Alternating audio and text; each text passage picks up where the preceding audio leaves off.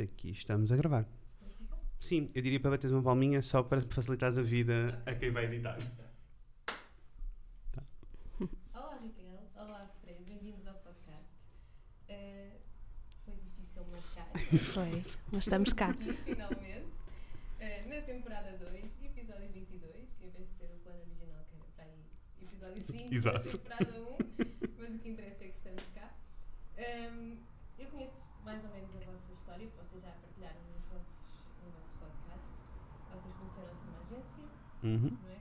Eh, e perceberam que a dado momento que o trabalho que tinham, que estavam a fazer, tinha que ser mais, tinha que ser mais do que aquele trabalho de agência. E esse momento é muito presente para algumas das pessoas com quem eu me cruzo nos, nos workshops e Uhum. mesmo no Instagram. Eh, Como é que se reconhece um momento desses que está na hora de mudar e como é que se ganha coragem para, para de repente estarmos por conta própria? Até porque no vosso contexto, deixa-me só Uhum, fazer uhum. parênteses, estamos numa altura de crise. Uhum. Sim. Portanto, eu tinha esse, essa dificuldade a crescer. Olha, antes de te responder à pergunta, primeiro, obrigado pelo convite. Desculpa ter demorado tanto tempo a encontrar esta data. É que três agendas é É complicado. difícil. Ahm, mas obrigado, estou muito feliz por estar aqui contigo. Also, ahm, especialmente porque segunda season, episódio 22, é muita coisa. Eu não sei se tens noção se tu sentes que é muita coisa. Ok. Ok, já é assim a sério, a sério. Eh, mas respondendo à tua eh, pergunta, eu, olha, eu acho que para, para mim em particular foi fácil para mim, ao, ao final de seis meses a trabalhar em agência, eu tinha acabado de sair da faculdade, foi muito fácil perceber para mim que tudo o que me disseram que seria o mercado de trabalho no mundo de design não era real. Eh, tudo aquilo que eu achava que ia fazer não era real o que as agências, o que a maioria das agências eh, de comunicação fazia era vender e não produzir bom design. O que estavam interessados em produzir dinheiro e não interessava o que é que nós estávamos a produzir. Eh, então, esses- isso tudo junto começou a fazer ali, a criar ali uma fórmula em que eh, rapidamente percebi que aquele não era o caminho para mim. Apesar de que, deixa-me dizer-te, quando eh, tomei a decisão de que não iria mais trabalhar na, na agência, não vim com a ideia de agora vou ser um trabalhador independente e vou fazer. Não, nada disso. De todo. É, vou, vou arranjar um trabalho Vou melhor. arranjar um trabalho melhor Pois. porque ainda tinha esperança que as outras agências fossem diferentes e que era a nossa que era péssima. Não sei como é que foi para a Raquel. Eu vou ser mais básica, Uhum. mas acho que, porque acho que isto aplica-se em várias situações da minha vida, e acho que na do Fred também, que é tipo, tu reconheces que já não dá quando já não há paciência. Sabes? Quando verdade. acontecem situaçõezinhas, seja com chefes, com clientes, aqui, tu já não tens paciência sequer para tentar explicar, para tentar lidar. Para não, pronto. Então, quando não há Uhum. paciência, é, é ir para a próxima. É. Eu é. acho que foi aí, tipo, isto não vai dar nem nada. Tipo, Percebo, e eu senti a mesma coisa. Aliás, tanto eu senti, não sei se senti só eu a mesma coisa, a Raquel sentiu a mesma coisa, a equipa criativa inteira da agência sentiu a mesma coisa, tanto que viemos todos embora ao mesmo tempo, despedimos-nos todos ao mesmo tempo. Uh, depois a questão de, de ser o momento certo. Eu acho que lá está, as vidas são todas diferentes, as pessoas estão todas em, em situações diferentes e há que avaliar, porque há pessoas que de Claro. facto não podem dar este salto assim. No meu caso, e acho que também no do Fred, nós Uhum. não tínhamos grandes responsabilidades, portanto não havia empréstimos para pagar, não havia filhos para criar, não havia, estávamos numa fase em que no fundo era tudo muito livre e eu cheguei mesmo a dizer ao nosso antigo patrão, vá, que se eu não posso agora ir embora porque me apetece, quando é que eu vou poder? Portanto, eu vou, eu estou livre para ir e está tudo bem. E esse, esse sentimento é bom, mas claro que não, não existe em qualquer fase da vida, não é? Sim, Portanto, estávamos em crise, mas por outro lado tínhamos poucos pesos em, em cima de nós. Portanto, foi. Ah, e também há que referir que lá está, nós para começarmos a trabalhar fora dali precisávamos de um computador, já tínhamos, não é? Também Uhum. a própria área não exige um grande investimento no início, exige sim de tempo, investimento de tempo, mas não tanto de material, o que também tornou possível começarmos a fazer coisas. E acho que, eh, para ser mais honesto ainda, acho que se calhar para mim teria sido mais difícil tomar essa decisão se não tivesse encontrado pessoas como a Raquel no, no, no estúdio, porque isso muda um bocado as coisas. Se eu tivesse. Imagina, eu tinha acabado de sair da faculdade, eu tinha 21 anos. Se tivesse todas as pessoas à minha volta a dizerem tipo, pois temos que aguentar, pois temos que fazer, pois tem que ser, pá, teria sido péssimo. Mas na verdade não era isso que estava a acontecer. A injustiça que eu sentia de este- estamos a fazer um trabalho péssimo e estamos a ser maltratados e mal pagos, toda a gente sentia e toda a gente era vocal sobre o assunto, incluindo com os nossos patrões. Então eu acho que essa mistura toda dessas coisas fez com que se tornasse inconfortável estar lá. O que ia acontecer a seguir? Olha, vê. ainda não sabíamos bem, mas sabia que qualquer coisa ia ser melhor do que, do que estava a acontecer ali. Acho que, era, acho que foi mais ou menos isto. E acho que há muita gente que está nessa situação de corda ao pescoço, mas acaba por não dar esse passo nem saltar, porque eh, à volta deles tem um grupo de pessoas que constantemente lhes diz que eles não vão ser capazes de estiverem sozinhos, que vão falhar, que não vai acontecer, que não sei. Pronto, ahm, que é um bocadinho o que eu sinto que acontecia, tu estiveste presente, por isso saberás dizer também, que sentia um pouco nos nossos workshops quando se juntava aquele grupo todo de pessoas, é que havia pessoas que vinham de sítios onde ter conversas destas não era uma coisa normal e de repente não se sentiam sozinhos, sentiam tipo, ah não, então eu sou capaz, então eu vou. E eu acho que nós encontramos Sim. isso no, Um no outro, um no sim. outro, sim. Era isso que eu ia perguntar. Esse- esse- essa parte da partilha entre Uhum. vocês dois acabou por ser um, um fator muito, Sim, muito importante, até porque vocês começaram logo a trabalhar juntos. Sim, sim, sim, sim, sim. Por isso tinham esse apoio um do outro. Foi assim um, um processo. Eu acho que nós nos dávamos bem no trabalho, e sempre demos, mesmo. Aliás, vou ser assim um bocado mais emocional. Não, eu lembro perfeitamente, tipo, depois do primeiro dia de trabalho na agência, de estar com eles, eh, de ir para casa, aqui no Porto, e estava, eu nessa altura estava a ver com uma amiga, e de chegar a casa e ela dizer então como é que foi o primeiro dia? E eu dizer olha, foi a primeira vez que eu senti que não tive que explicar. Tipo, eu só disse e as pessoas entenderam o que eu estava a dizer.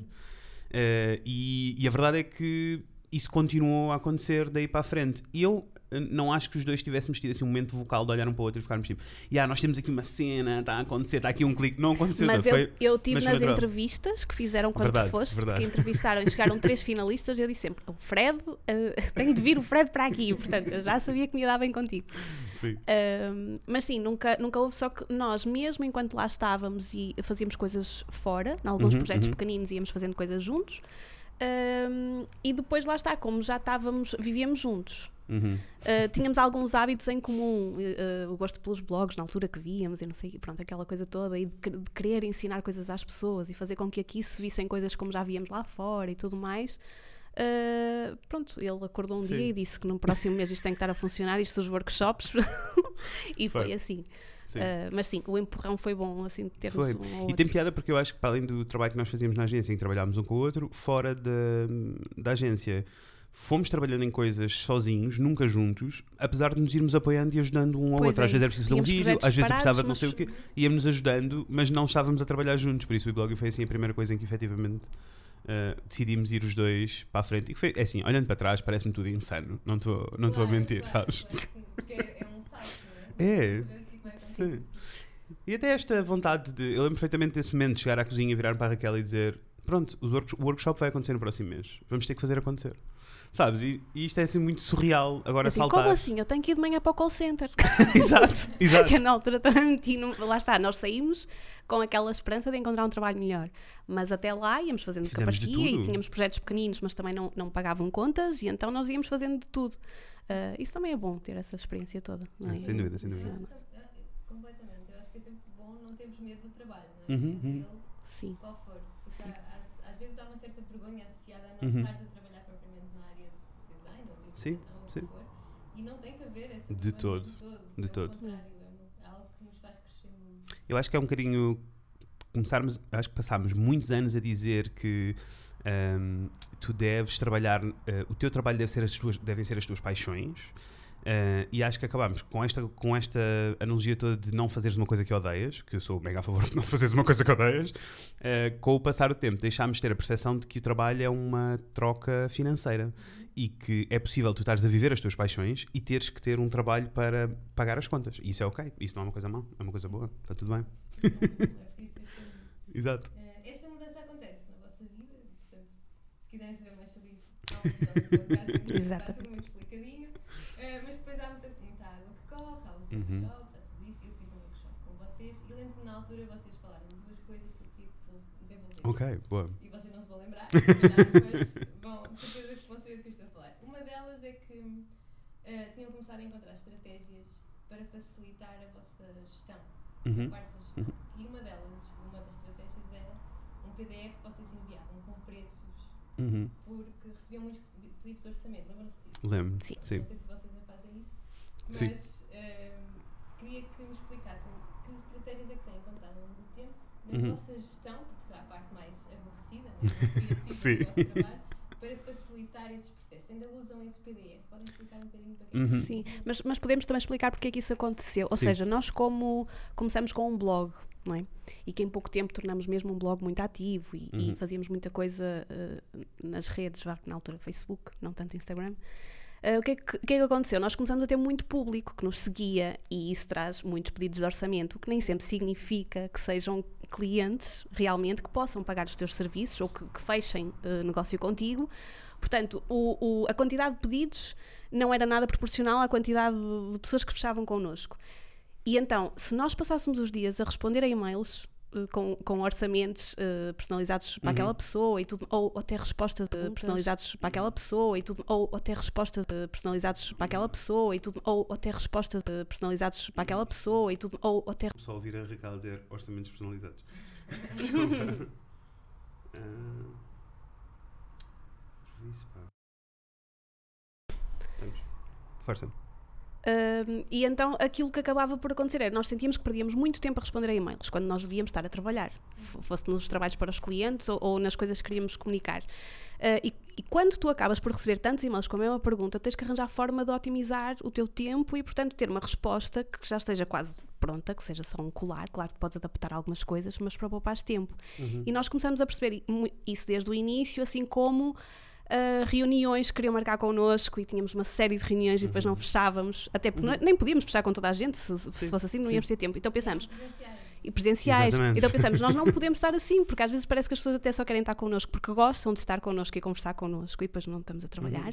Então, se calhar, olha, mandamos já os preços, mandamos tudo, temos tudo prontinho e assim as pessoas já sabem e se estiverem ok, reunimos. Isso. Eu acho que houve assim dois momentos-chave. Isto é um exemplo, é, não é? Mas sim, foi por sim. causa disso que começou. Eu acho que há assim dois momentos-chave. O momento em que nós decidimos levar o e-blog uh, a sério, não uh, com os workshops, mas sim enquanto gabinete de design. Quando começámos a receber os pedidos de design e ficámos os dois tipo, ok, temos que vamos aceitar estes pedidos, não somos designers, não é? Uh, e nesse momento os dois fizemos assim uma reflexão grande sobre o que não queríamos ser.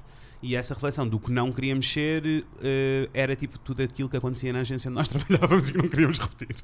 E, e, e isso ajudou-nos um pouco a, a perceber que o esquema tradicional de design e da interação com os clientes uh, no mundo de design não tem que ser aquilo que acontece nas agências tradicionalmente. Então essa parte toda dos orçamentos para nós foi assim um momento, eu acho, acho que foi, acabou por ser natural por uma questão de necessidade. Sim. Uh, mas também foi esse momento ahá porque percebemos tipo, ah, porque no mundo de design nessa altura o que acontecia era os, todos os orçamentos eram feitos à medida, todos os orçamentos eram feitos para o cliente a pensar no cliente, por várias razões, incluindo perceber qual era a escala do cliente, se cobravam mais, se cobravam menos, esse tipo de coisas. E nós chegámos dois à conclusão que nós gostávamos de trabalhar com negócios pequenos, nós estávamos a trabalhar com negócios pequenos e por isso fazia mais sentido ter uma tabela de preços com condições.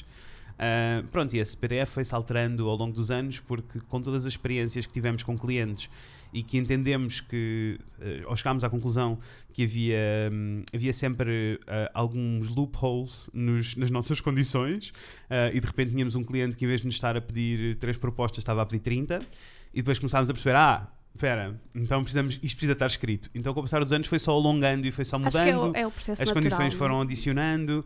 Uh, e depois, nós nos workshops, falávamos, eu lembro-me de falarmos nisto na realidade, porque nós fomos sempre falando sobre isto e, e, acho que enviávamos os nossos orçamentos para quase todas as pessoas que faziam parte dos workshops em modo. Assumam isto como um contrato que podem partilhar com os vossos. Eu acho é que nós clientes. nunca tivemos medo de fazer mudanças, uhum. até assumindo que era um teste.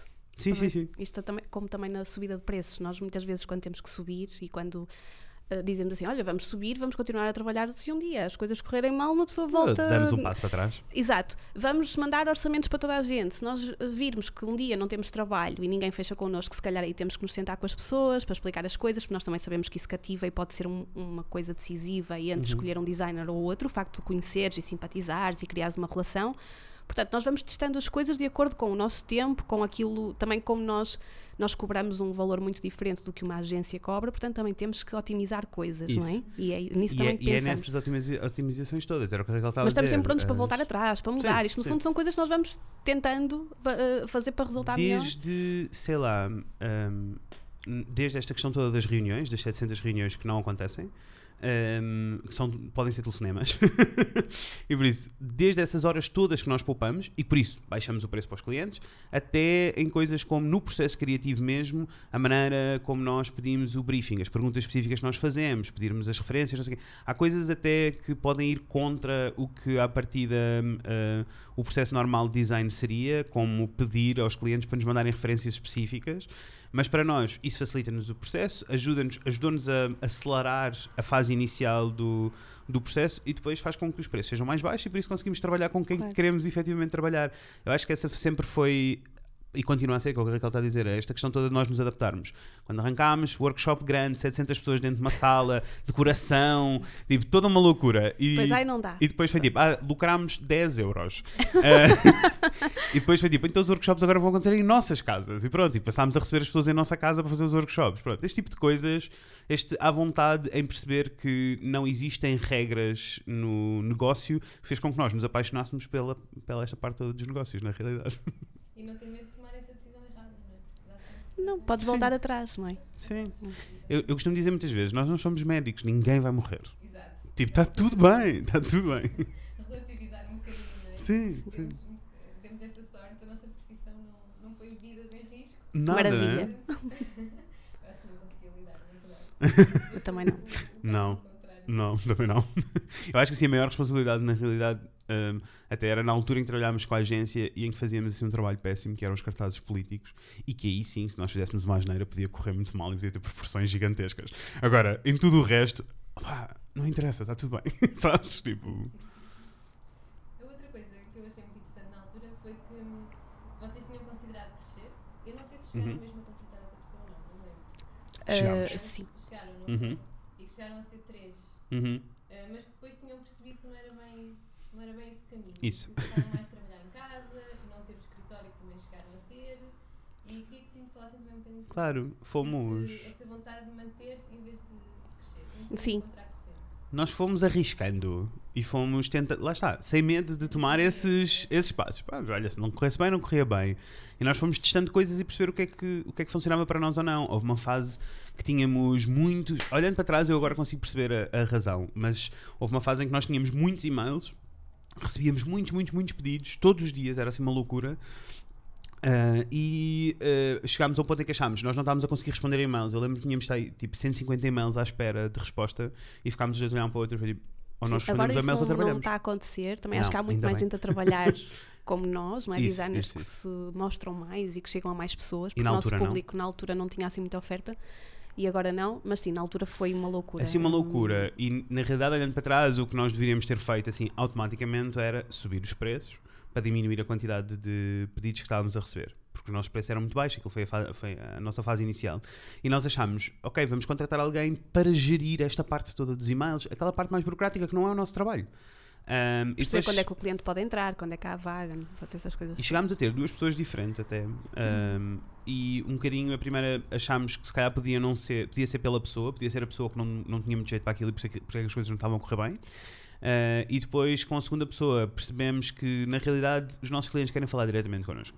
Eles querem estar em contacto connosco, querem falar com o Fred e com o Raquel, não querem falar com o intermediário. Depois, existir o intermediário é uma pessoa que está dentro do mundo do design e que percebe muito bem estes. E mais do que isso, está dentro do mundo do e-blog e percebe muito bem os nossos processos. Ou então eh, implica ter que.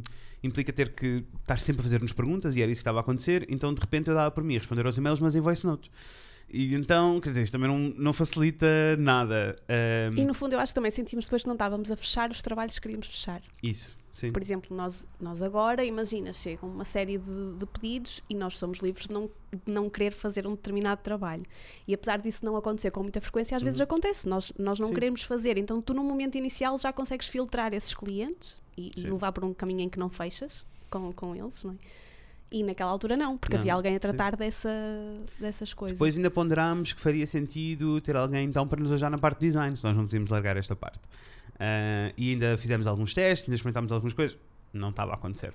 Ah, Mas não acontece porque, lá está, e nem, nem era culpa das pessoas. Não, era, no não. fundo, nós tínhamos que gerir essas pessoas. A certa altura tu pensas, mas é isto que eu quero fazer. é estar a gerir estas E eu acho que eu pessoas. já sonhei com isso, de ter Uhum. uma série de, de pessoas a trabalhar, nós termos uma equipa Uhum. maior.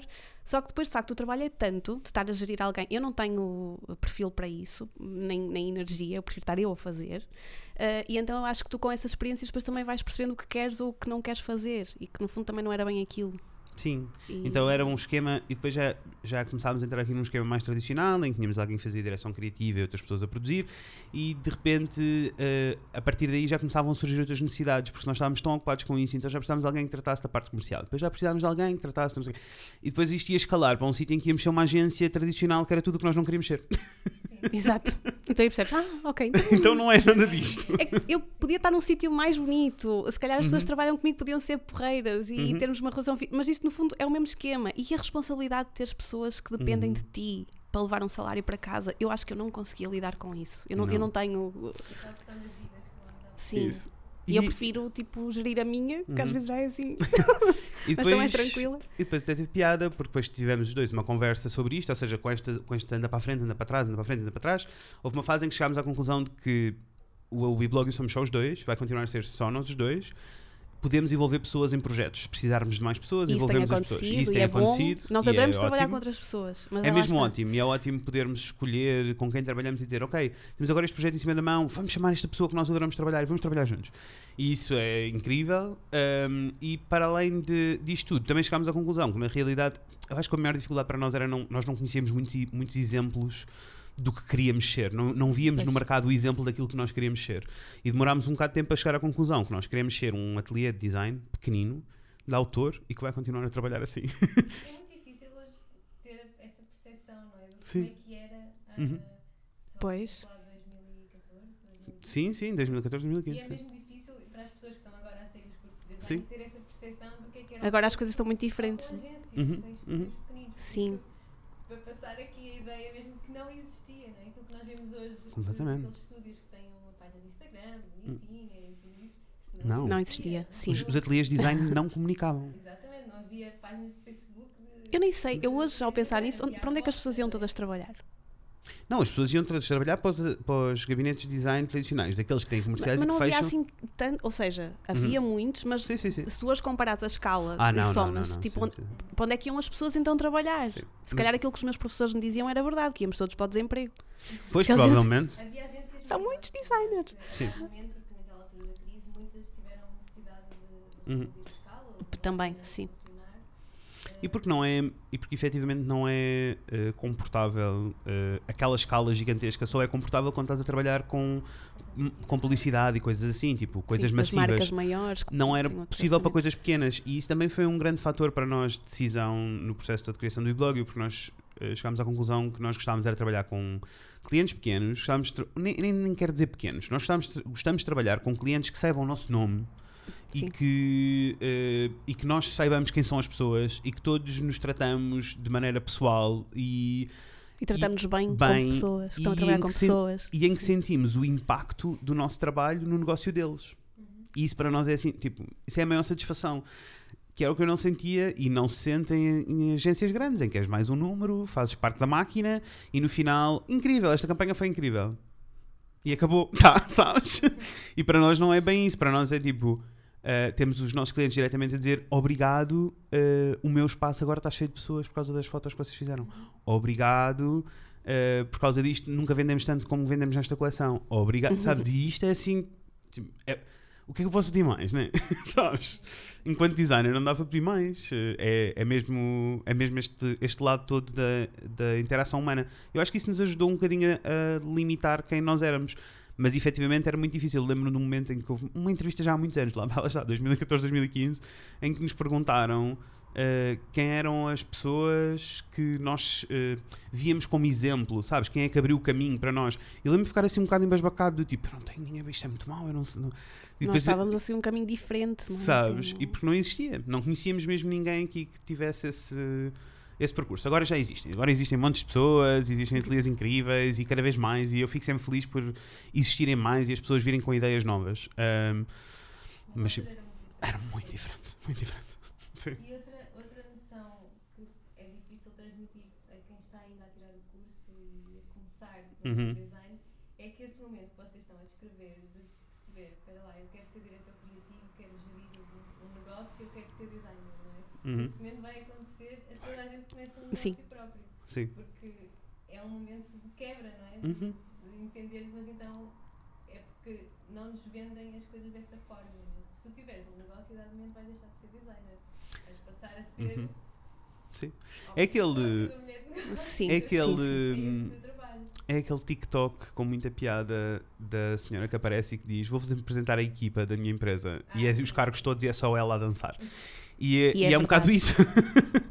Ah, e é tipo: Pronto, esta manhã vou ser. eh, Vou tratar das contas e por isso vou fazer a gestão. À tarde vou responder aos e-mails. À noite. é Assim, pessoas- o, o teu público acompanha-te. Eles entendem esta escala de gestão, de, de teres que pôr vários. Isso, do malabarismo e teres que pôr vários chapéus eh, durante o E dia. é preciso gostar disso também, não é? É. E ter capacidade para lidar com. E aqueles que são aqueles que nós gostamos menos de fazer, geralmente o que fazemos é dividimos um pelo outro. Tipo, ok, eu sei que tu não gostas mesmo, eu, eu faço esta gestão. Ok, não te preocupes, eu trato desta parte. Sim, É bom geralmente é isto. Sim, essa, essa chave de trabalhar em equipa também ajuda muito. Sim. Eu acho que o e-blog, sendo muito honesto, o e-blog eu não seria possível se nós não fôssemos dois. Eh, não seria mesmo. E não era possível, sei lá, produzirmos a quantidade de coisas que produzimos se não fôssemos dois. Ge- E se calhar se não tivéssemos o, o perfil que temos, porque encaixamos Sim, muito bem também no, no trabalho, não é? Ah, este, ano, Nossa. este ano são 10 anos do e-blog e, e então tem sido assim refletir um, um pouquinho sobre o assunto. Para ver E- o que é que queremos mudar, sem medo. E a verdade é que de todas estas coisas, eh, de, to- de todo este progresso e de toda esta evolução com, com o e-blog, uma das coisas que eu trago assim com mais carinho é termos encontrado um ou outro neste equilíbrio, mas mais do que isso, a certeza de que, eu não estou a dizer que o e-blog vai durar para sempre, não é isso? Mas a certeza de que mesmo nos momentos maus, aquilo que nós precisamos na, numa equipa, nós conseguimos fazer um com o outro. Há momentos em que eu tive que parar e a Raquel ajudou-me, há momentos que a Raquel teve que parar e eu consegui ajudá-la. Há momentos, então este apoio é assim tipo um alívio, um descanso muito grande de sentir que não estamos sozinhos. E por isso eu entendo quando as pessoas me dizem tipo, pois mas vocês são dois, eu sou só uma pessoa e isto é difícil, nós ficamos sempre, eu, sim. eu entendo. É, É, né? é, é. Teres esse, esse peso Sim. que, que vai balançando. Portanto, é a vossa primeira revisão de década. Uhum, uhum. É. Primeira. Primeira, Mas sim. faz. Mas não, é, não há este crescimento no sentido tradicional, é? de Uhum. equipa, de expansão. Não significa propriamente que, os, que o vosso estúdio, chamamos assim, Uhum. está parado. Ah, não, Não. eu acho que não. O calendário vai ficando mais cheio, não é? Uhum. E para onde é que vai um negócio com esta missão de se assumir, ficar, manter-se onde está? Olha, Então, eu acho- Liberta até para fazer outros planos. Muito, Uhum, uhum. liberta bastante. E, e mais do que isso, eu acho que nós temos espaço para, e temos crescido muito do ponto de vista pessoal, Uhum.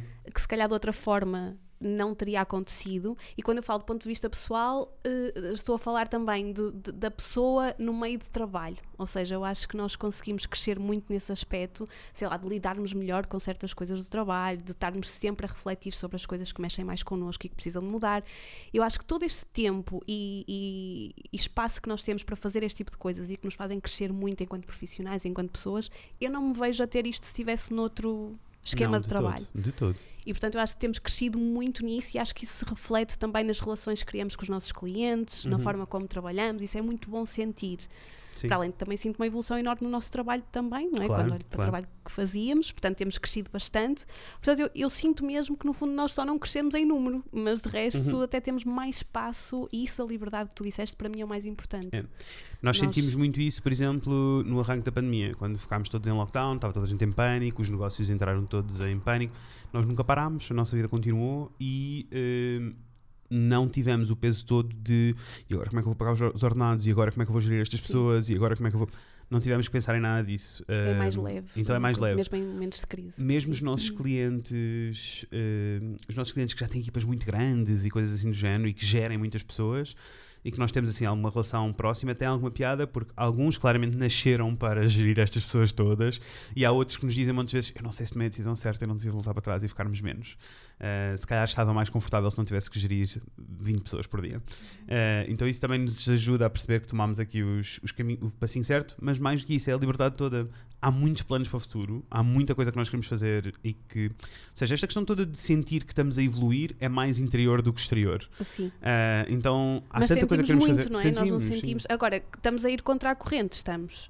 Porque capitalismo é, é fazer mais para investir mais e para crescer É mais, em termos. mais e não, mais, mais. mais, E nós, de facto, queremos crescer mais, mas se calhar noutros aspectos só e Uhum. não nesse ter mais gente, ter uma estrutura maior, de ter. Pronto. Portanto, aí E estamos a até ir contra. em termos de evolução, eh, em termos de evolução, para mim até é mais coisas do tipo nós queremos queremos ter menos clientes.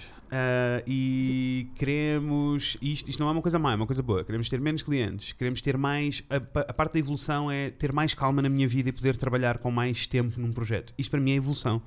Em vez de ter mais pessoas e mais projetos Sim. e mais clientes, não é, não é tanto isso é mais ter- conseguir controlar as coisas que fazemos, eh, mantendo qualidade de vida e conseguindo produzir dinheiro e conseguindo existir, não é? Que- que é- temos que existir.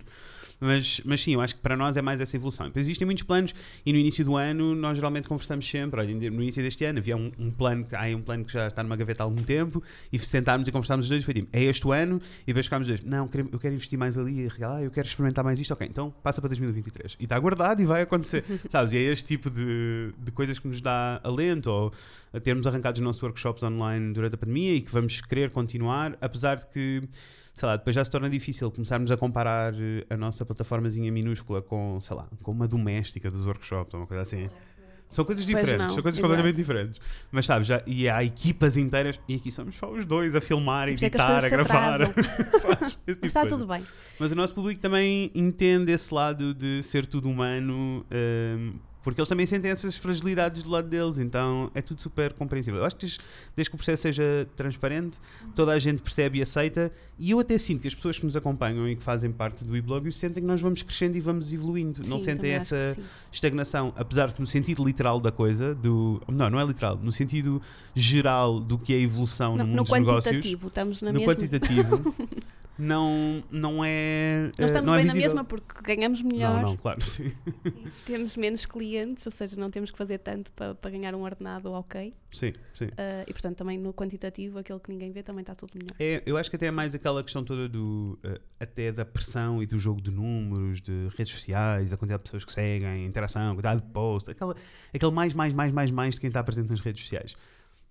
Nós sentimos cada vez menos essa pressão e estamos mais Sim. tranquilos com tudo isso.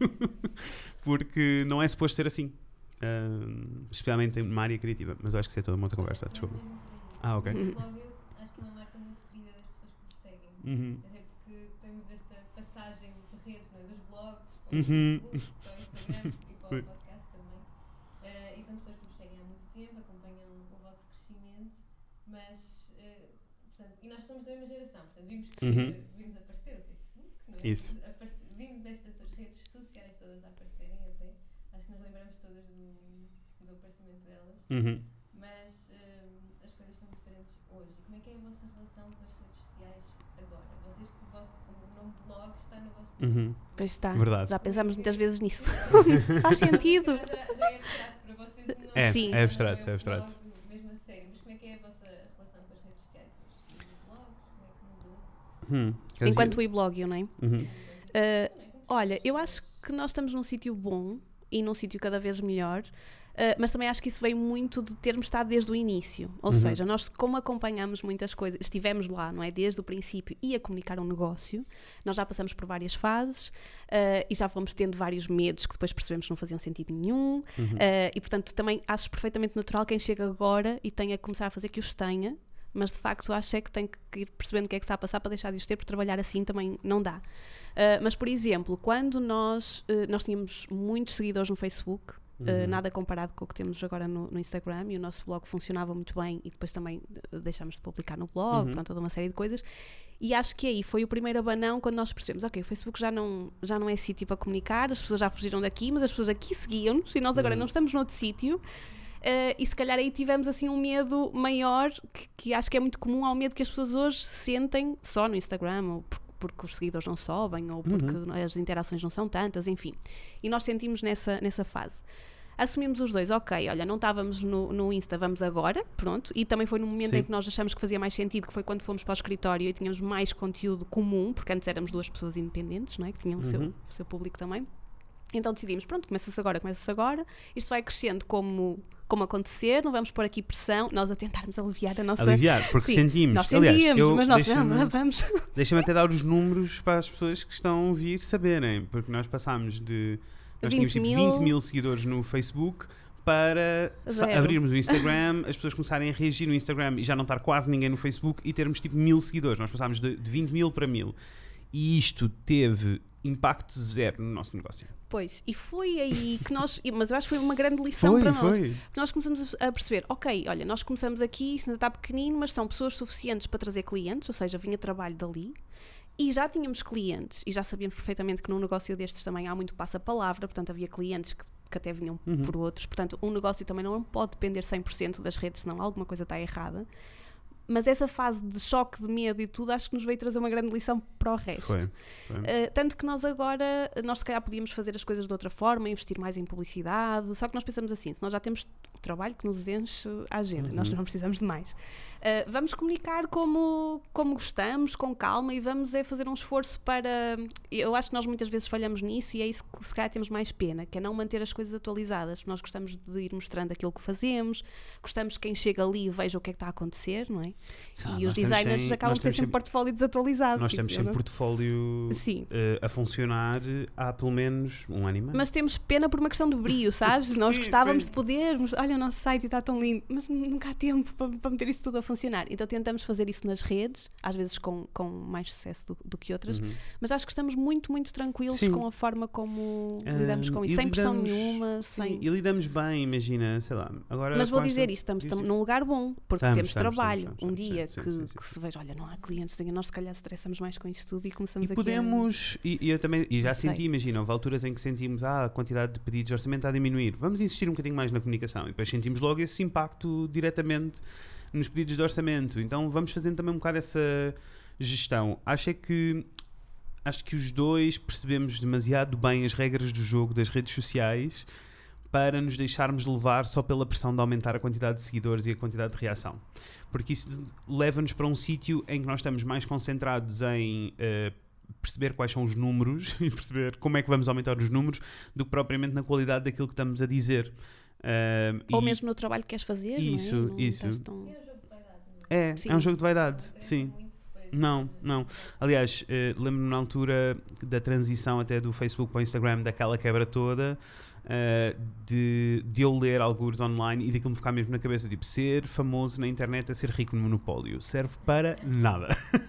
Sabes o que eu estou a dizer? Tipo, e, e efetivamente, claro que há uma plataforma de comunicação, claro que há uma plataforma e todas as coisas são importantes, mas é, há outras coisas que são mais importantes. Mais do que publicares 5 stories por dia, uma publicação por dia e 3 reels por semana, é mais importante eh, pensar o que é que queres dizer ao mundo. Para não, Não, ser e só ter ruído. seguidores que são efetivamente seguidores Uhum, do teu uhum. trabalho, que, que gostam e que podem virar teus eh, clientes de alguma forma, porque há, há páginas que têm imensos seguidores, mas nada daqui é tudo vazio, Uhum. portanto, mais vale ter menos e funciona na mesma, também está mais do que provado, Sim. do que ter milhares e milhares e isso não significa nada. Esta é uma história há uns tempos de uma influencer que lançou umas t-shirts, não sei se vocês viram. Ai, não sei Uhum. dessa história, não. Foi, não é em Portugal. Ok. Eh, e ela lançou uma marca de t-shirts e tinha centenas de milhares de seguidores no Instagram e ninguém comprou as t-shirts. Pois, lá está. Ah, ok. caras. Claro, claro. Os seguidores dela não significava que eram pessoas que Claro. e. Uhum. É E ela, se calhar, se tivesse 500 ou 1000 e, e metade fosse mesmo feia, ela fizesse uma coisa relacionada com aquele público específico, se calhar tinha funcionado, é? Uhum. E eu acho que por mais que se leia esta história toda de que os números não correspondem à influência e que os números não correspondem a vendas, para a maioria das pessoas eu sinto que, eh, eu acho que quando elas leem estas coisas ficam tipo, ah tá, tá bem, Sim, que e bonito. É muito difícil, é muito difícil de facto sentirmos isso. Uhum, mas a verdade é que senti, Mesmo eu, Isso, isso. Eu acho que para mim ficou claro, eu já sabia racionalmente, mas ficou claro numa fase em que nós estávamos a fazer gestão de campanhas com influencers, já há muitos anos atrás. Na altura em que os influencers ainda não se chamavam influencers, chamavam-se bloggers. Ah, e, e nós fizemos, fizemos essa gestão e rapidamente, quando começámos a fazer os relatórios e a receber as informações das pessoas, rapidamente percebemos que as pessoas que tinham seguidores médios eram os que tinham mais impacto nas vendas das marcas e os que tinham milhares e milhares e milhares de seguidores tinham um impacto muito pequenino. Eh, então, quando nós nos apercebemos disto, não quer dizer que, se- que a regra seja sempre assim, não é direto, mas quando, nós nos quando eu vi isto assim à minha frente, fiquei, ai, realmente, isto não serve para nada. Esta questão toda dos números é mesmo só. É mais uma questão de vaidade, eu acho que essa é a palavra certa. Mas não, vocês não sentem que quem está a começar deposita muita, muita esperança em conseguir clientes nas redes sociais. É que Uhum, Acho uhum. que sim. mesmo que é sempre uma, uma esperança muito iludida, É. porque os nossos clientes, os primeiros, não vão estar Ali, Não. sim. no Instagram. Não. vão Mas sabes que eu-. Eu acho que isso vem de um sítio, eh, eh, ou seja, eu acho que é natural isso acontecer porque as pessoas agora vivem muito nas redes sociais, não é? Uhum. Tipo, e então nem, nem imaginam que há um mundo lá fora onde as coisas funcionam, tipo, sem, sem, sem haver um monitor entre nós. Então eu acho que o erro vem daí.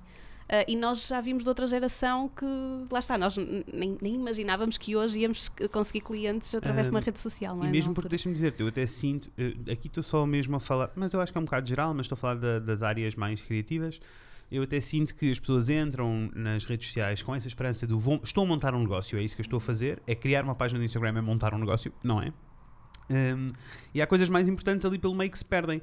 Então eu sinto que, sei lá, há uma leva muito grande de ateliês de design que querem estar a fazer e a trabalhar com o mesmo target que nós estamos a trabalhar e que se lançam para o mercado todos a dizer a mesma coisa, todos a fazer a mesma coisa, todos a comunicar da mesma maneira. Pois, porque é o que vemos. Isso, Sim. isso. E... Mas sim, eu acho que é preciso. Olha, eu até vi um, um vídeo de uma artista plástica há pouco tempo que falava exatamente disso, porque ela está a viver bem das coisas que faz e Uhum. tudo mais, mas é o que ela diz: vem tudo de redes sociais, do online. E ela até estava a falar agora da questão de, dos russos que se veem, dos que são contra Uhum, a guerra, uhum. obviamente, mas que tinham eh, negócios que funcionavam online e vendiam Uhum. coisas eh, criativos e que agora estão com tudo fechado e não conseguem chegar a pessoas. Uhum. E pelos vistos há aí uma onda de, pronto, de gente a a manifestar-se em relação a isso porque é de facto uma fase difícil para eles. E ela estava a dizer, opá, pronto, eu não estou nessa situação, mas de facto nós temos que pensar nisso. E eu se calhar podia estar a organizar mais posições, podia estar a mostrar o meu trabalho de outra forma, no mundo Uhum. físico, Uhum. eh, e se calhar quero fazer isso também porque não posso estar só neste sítio, nós sabemos lá como é que vai ser amanhã. é? Mas as redes são feitas para nos manter lá e para eh, quase no- e para nos criar pressão e para quase nos obrigar a criar conteúdo e sermos bons no conteúdo. Elas o que são eles feitas, querem, é, é é isso, é- as redes são feitas para estarmos agarrados ao telefone. Coisas assim, eh, há mil coisas diferentes que são indicadores diretos, mas assim, um, um indicador daqueles muito diretos, que é se tu fizeres uma publicação no Instagram e desligares a aplicação e seguires para a tua vida, vais ter muito mais reação do que se, tiveres, se te mantiveres online, porque eles querem que tu voltes para lá, sabes? Coisas assim. E tu ficas tipo, ok, eu sei estas regras todas, então eu sei qual é o objetivo deles, por isso podemos fugir de- deste, deste filme todo, nos sentirmos aqui eh, apertadinhos. Um, mas sim, mas é isso. E eu acho que nós fazemos esta analogia muitas vezes de quando estamos assim um pouco confusos e até falar com clientes sobre redes sociais, nós vamos fazer muita analogia para o mundo real, que é tipo, ok, um story é o quê? É um flyer? É isso? É isso que corresponde? Então, o que é que achas que devia dizer um flyer? E Porquê é que não o estás a pôr no, no story?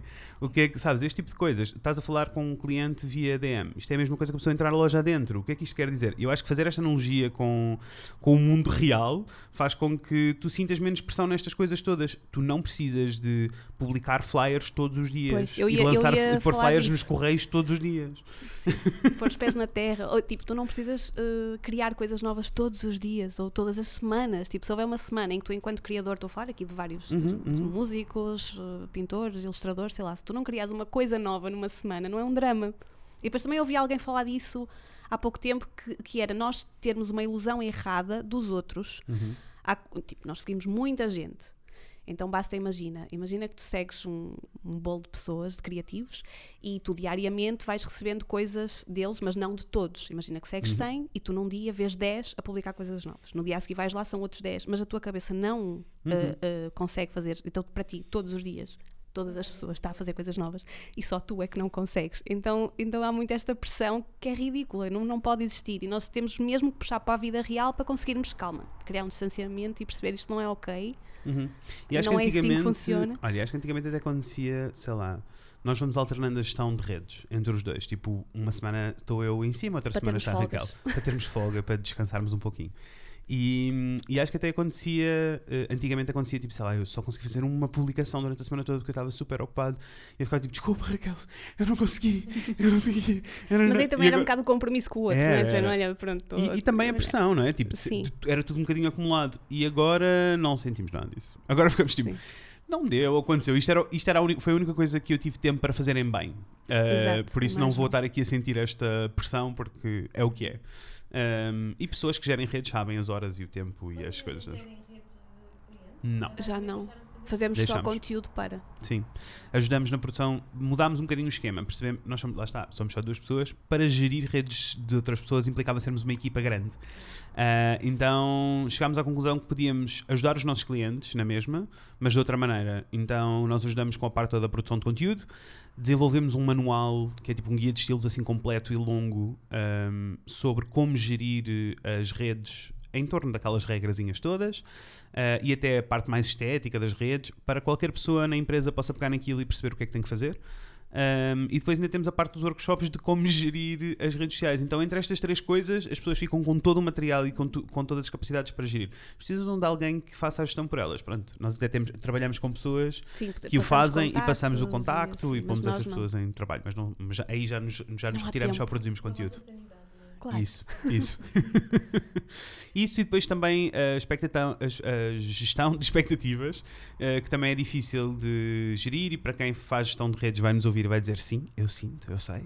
São coisas como, sei lá, é muito normal para nós começarmos a fazer gestão de redes para um cliente, ao final de quatro meses o cliente dizer vamos parar, porque eu sinto não que estou a fazer um investimento, estou a fazer um investimento Os muito números grande. que criam, porque só vêm números, Uhum. não é? Eh, então é tipo, não estou não estou a sentir eh, o impacto disto, por isso vou- vamos parar.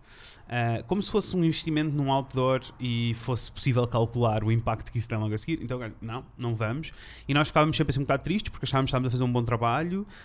e depois, passado tipo outros quatro meses, os clientes voltavam a entrar em contato connosco e diziam: não, por favor, voltem e voltem a fazer. E isto era o, esquema- é e isto era o esquema mais normal de trabalho em gestão de redes. Então, esta gestão Mas toda de expectativas. tempo e era assim, era Sim, complicado. tivemos que fazer pazes com o facto de. Porque de repente fica ao colo dos gestores de redes sociais hum, o sucesso da empresa. e, não, e não é, ele não tem essa responsabilidade de todo. Existem outros mil fatores. Ah, então tivemos que aprender a desconectar. Tivemos, então chegou ali uma fase em que falámos: nem, nem é isto que nós queremos fazer, porque é que nós estamos aqui a fazer este esforço todo? Eu acho que a maneira como vocês descrevem esta relação toda eh, é muito quase um cautionary tale, sabe? Sim. Porque o, que- o que vocês passaram com o Facebook, Uhum, uhum. essa, dor, essa dor do crescimento, de perceberem Sim. que há uma perda Sim. de, de audiência, isto pode acontecer às pessoas que estão a trabalhar no Instagram, não é? Claro. Vai, não, deixa-me dizer, não é pode, vai acontecer. Sim, é um vai. passar por isso outra É um quando, sim. E, e por isso é sempre bom sublinhar esta. eh, eu ando muito atenta a isso. Uhum. Estou estou a trabalhar no meu site por causa disso. Pois. Me assusta imenso tudo o que eu tenho de Uhum. E o Instagram para mim é uma espécie de balde sem fundo. Porque tu vais fazendo conteúdo muito valioso, até no meu caso. E fica ali perdido, lá. para trás, para trás Uhum. e para trás, não é? Sei, balde sem sei. fundo, porque as Mas é pessoas mesmo. não vão ver as coisas Não, não, não. E por isso esse investimento tem que ser É verdade. Hum, vida. sim, e daí a importância de tudo o resto. Daí a importância, sei lá, daí. E nunca pode ser superior ao teu trabalho. E eu sinto que há Isso, muita isso. gente que hoje sente que 80% é redes sociais e vamos fazer conteúdo e Uhum. depois 20% é o trabalho que faz. Isto não Ah, pai, que tem mesmo sentido. piada, porque há 10 anos atrás, quando arrancámos isto tudo, nós tínhamos que convencer as pessoas que elas tinham que tirar dois, duas horas por semana para escrever coisas para as redes sociais. Agora as pessoas passam mais do que dois dias, né? Ali. Mas, Ah, mas acho que tudo se aprende, uhum, uhum. as coisas levam tempo, não é? E depois toda a gente acaba por, por perceber como é que as coisas funcionam. E, e é tudo muito novo. Eu acho que nós, ah, se agora vamos passar sempre por ciclos e Uhum. por redes novas, que sei, as pessoas começam a perceber, Claro, não é? Lá está. Claro. o que é que isto representa, o que é que isto é, e que o trabalho tem que ser mais do que isso, tem que ser as relações que tu crias com, Uhum. com as pessoas que já trabalham contigo, que te vão trazer mais clientes, vão continuar a trabalhar contigo. Ah, Eu acho que depois também é o. vai- e depois com esta. Acho que com o passar do tempo a calma também vem e a experiência também ajuda a que nós consigamos confiar em nós próprios. Em coisas como, sei lá, eu sinto que se o e-blog tivesse arrancado há dois anos atrás, ou se tivéssemos voltado atrás no tempo, mas com o que está a acontecer agora, eh, muito provavelmente estávamos os dois no TikTok a fazer danças parvas. Ai? E, E deixa-me dizer, eu sou muito fã do TikTok, acho uma rede social incrível, acho que tem um potencial muito interessante e é daquelas em que eh, eu acho que vai ser muito difícil passar a ser aborrecida, porque é só sobre ser social mais do que qualquer outra coisa. Eh, tanto que é um bocado esquisito como os negócios se inserem ali pelo meio. Um, mas eu sinto que há muitas, sim, não, eu sei que há muitos ateliês de design pequeninos ou pessoas individuais, designers individuais que estão a estar presentes nos dois porque sentem que é o que tem que acontecer e, é- e nós já não sentimos essa pressão porque sabemos que eu- podemos há uma fazer de coisa outra que me maneira. irrita muito no TikTok, Uhum, porque eu adoro alguns tipos de vídeos, ah, acho que há para todos os gostos, aliás, não é? Pronto. uhum. Mas a, a mania de agora apresentar informação, tipo tópicos sobre uma ideia qualquer, Sei. Enquanto uma pessoa se abana e vai aparecendo as coisas devagarinho, eu preferia ler assim, tipo Sei. um parágrafo ou dois, aquilo irrita-me. Vou ficar à espera, exato. Eu não sei se é uma coisa geracional ou não, mas tipo, eu não, aquilo mexe mesmo com o sistema, no sistema nervoso. Eu penso, como é Ah, que é alguém prefere ficar aqui À espera. ah, à espera de ver um pelinho ali, ok, Percebo. outra ideia aqui. Não, eu prefiro ler. Mas informação, informação a mais- sério, é isso que estás a dizer? Sim, ou dicas, sei lá, Ok. cinco dicas para não sei o quê. Eu Estás não- ali a ver a pessoa não, assim eu e não, assim. esse, esse TikTok, esse lado do TikTok Pá, já não me isso chega. aparece-me às vezes no Insta, porque eu nem, Ah, nem sim, TikTok sim, sim, vou. Pronto. Mas, Reels, mas sinto então. que toda a gente em várias áreas opta por esse tipo Sim. de formato para. para- Claro, claro, claro. E eu não, não- Mas lá está, eu também não tenho paciência para seguir uma receita no YouTube, porque é muito tempo. Eu prefiro ir ver. Ler, sim, percebo, eu percebo, sabes, percebo pronto, também. Mas acho que é um. Pronto, não sei. Mas sim, mas acho que esta calma toda vem daí. Acho que é, as pessoas têm que perceber que podem encontrar o seu ritmo. Nós falamos muito, Sofia. É, eu não sei se ficaram falar. muitas perguntas penduradas. Tu, É. tu interrompe-nos. Não, não, não tenho, não tenho oportunidade. Ok. Já acabei. Mas eh, queria fechar o episódio e fazer uma pergunta assim mais, eh, mais emotiva. Vocês olham com nostalgia para a altura dos blogs? Hum, Ai, eu, eu, eu ainda espero que voltem. Que, há um, que haja um momento Sim. de regresso. Sim. Sim, sim, sim. Sim. Eu também. Acho muito pela parte. eh, várias coisas. Uma Ai, delas mas é a havia parte uma toda calma das- enorme. Olha, esta coisa do plim, Isso. plim, plim, plim. Lá tu ias. Eu adoro. Eh, mas era, era muito interessante eh, pela parte toda da escrita, que eu sinto que se perde um pouco com todas estas redes sociais. Por mais que haja, existam pessoas a escrever, não é o mesmo formato, não é o mesmo espaço, não é a mesma calma. Então eh, perde-se um pouco, um pouco a poesia da escrita que existia na, na altura dos blogs. A comunidade era uma coisa muito apertada e muito feliz. Tipo, nós fizemos amigos no mundo dos blogs, por isso. E acho que o esforço para tu criares de facto uma coisa com qualidade, ou seja, Uhum. vou fazer um post sobre isso. Fo- Fosse, sei lá, sobre dois dias que passaste num sítio bonito e quisesses falar disso às pessoas, ou sobre duas um trabalho. a escrever sobre. tu dedicavas-te àquilo para, para de facto estar ou bem escrito. sim. Ou, pronto, agora nós é, é tudo que estão a correr, não é? Que as Uhum. pessoas fazem, fazem tudo em cima do joelho, então eu acho, acho que nem sequer se pode comparar a qualidade do, do Não, não, conteúdo não. de um e do outro. E depois também o mundo, ah, porque quando visitavas o blog de alguém, estavas a visitar o mundo inteiro daquela pessoa. E isso era assim uma coisa muito bonita. E o anonimato. Porque existia um lado muito de anonimato nos blogs. Não era muito normal as pessoas terem a cara delas no blog. Não era muito normal as pessoas assinarem com o seu próprio nome. E tínhamos amigos ah, que não conhecíamos e que depois conhecíamos na vida real. Ficámos tipo, "Oh, não estava à espera desta cara, não estava à espera desta. E todo este processo. Não era preciso expor tudo.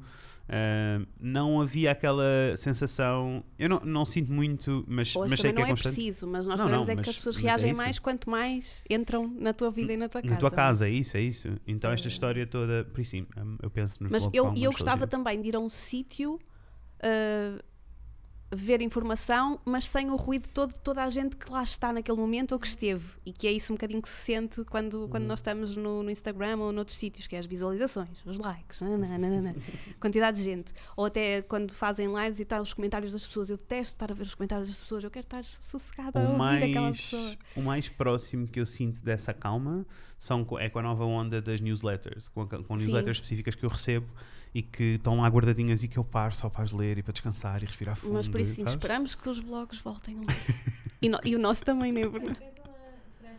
Uhum. Algumas, sim, sim, sim, subscrevo têm algumas. é Não, olha, elas vão caindo e vão entrando. Quando eu tenho tempo. Sim. E eu vou guardar. Não, não leio todos os dias porque eu não consigo. Não tenho tempo. Eu dependo, por dos- tempo, às vezes fico muito curiosa e tenho que ir Isso. logo abrir. Mas vou guardando. Então tenho sempre uma pilha de e-mails. Tenho uma pastinha no Gmail com as, com as newsletters e que eu vou abrindo e vou, e vou lendo. Mas, Mas acho sim, que mas- eh, se calhar a tendência até vai ser agora mesmo essa, porque já se Uhum. vê muita gente a fazer E depois Bem. tens coisas como. ah, Como é que se chama? para fugir um Não sei o que é bocadinho. stack. Stack. Hum, consegues? Não, não. Ah, não me lembro. Mas que basicamente. Stack Flow? Stack Over- Stack Overflow? Hum, qualquer assim do género. Em que é basicamente tens um. eh, É uma newsletter, mas que sai em modo blog. Por isso, recebes no teu e-mail, mas tu podes ir visitar o site e tens o Ah, blog com a ok, ok, compilação ok, toda das boa. newsletters. Ah, e já começam a acontecer esses formatos outra vez pela nostalgia e pela necessidade deste formato. De escrever uma coisa longa. As pessoas querem ler. As pessoas continuam a querer ler. Isso não desapareceu. Sim, essa sensação de estares a conversar só com uma pessoa. em Uhum. vez de estares numa sala Sim, cheia de gente. Sim. cheia de gente. E é isso. Obrigada. Obrigada. Obrigada. Eh, acho que foi um ótimo episódio. Espero que inspire algumas pessoas. Olha, espero que sim. E até à próxima. Obrigado.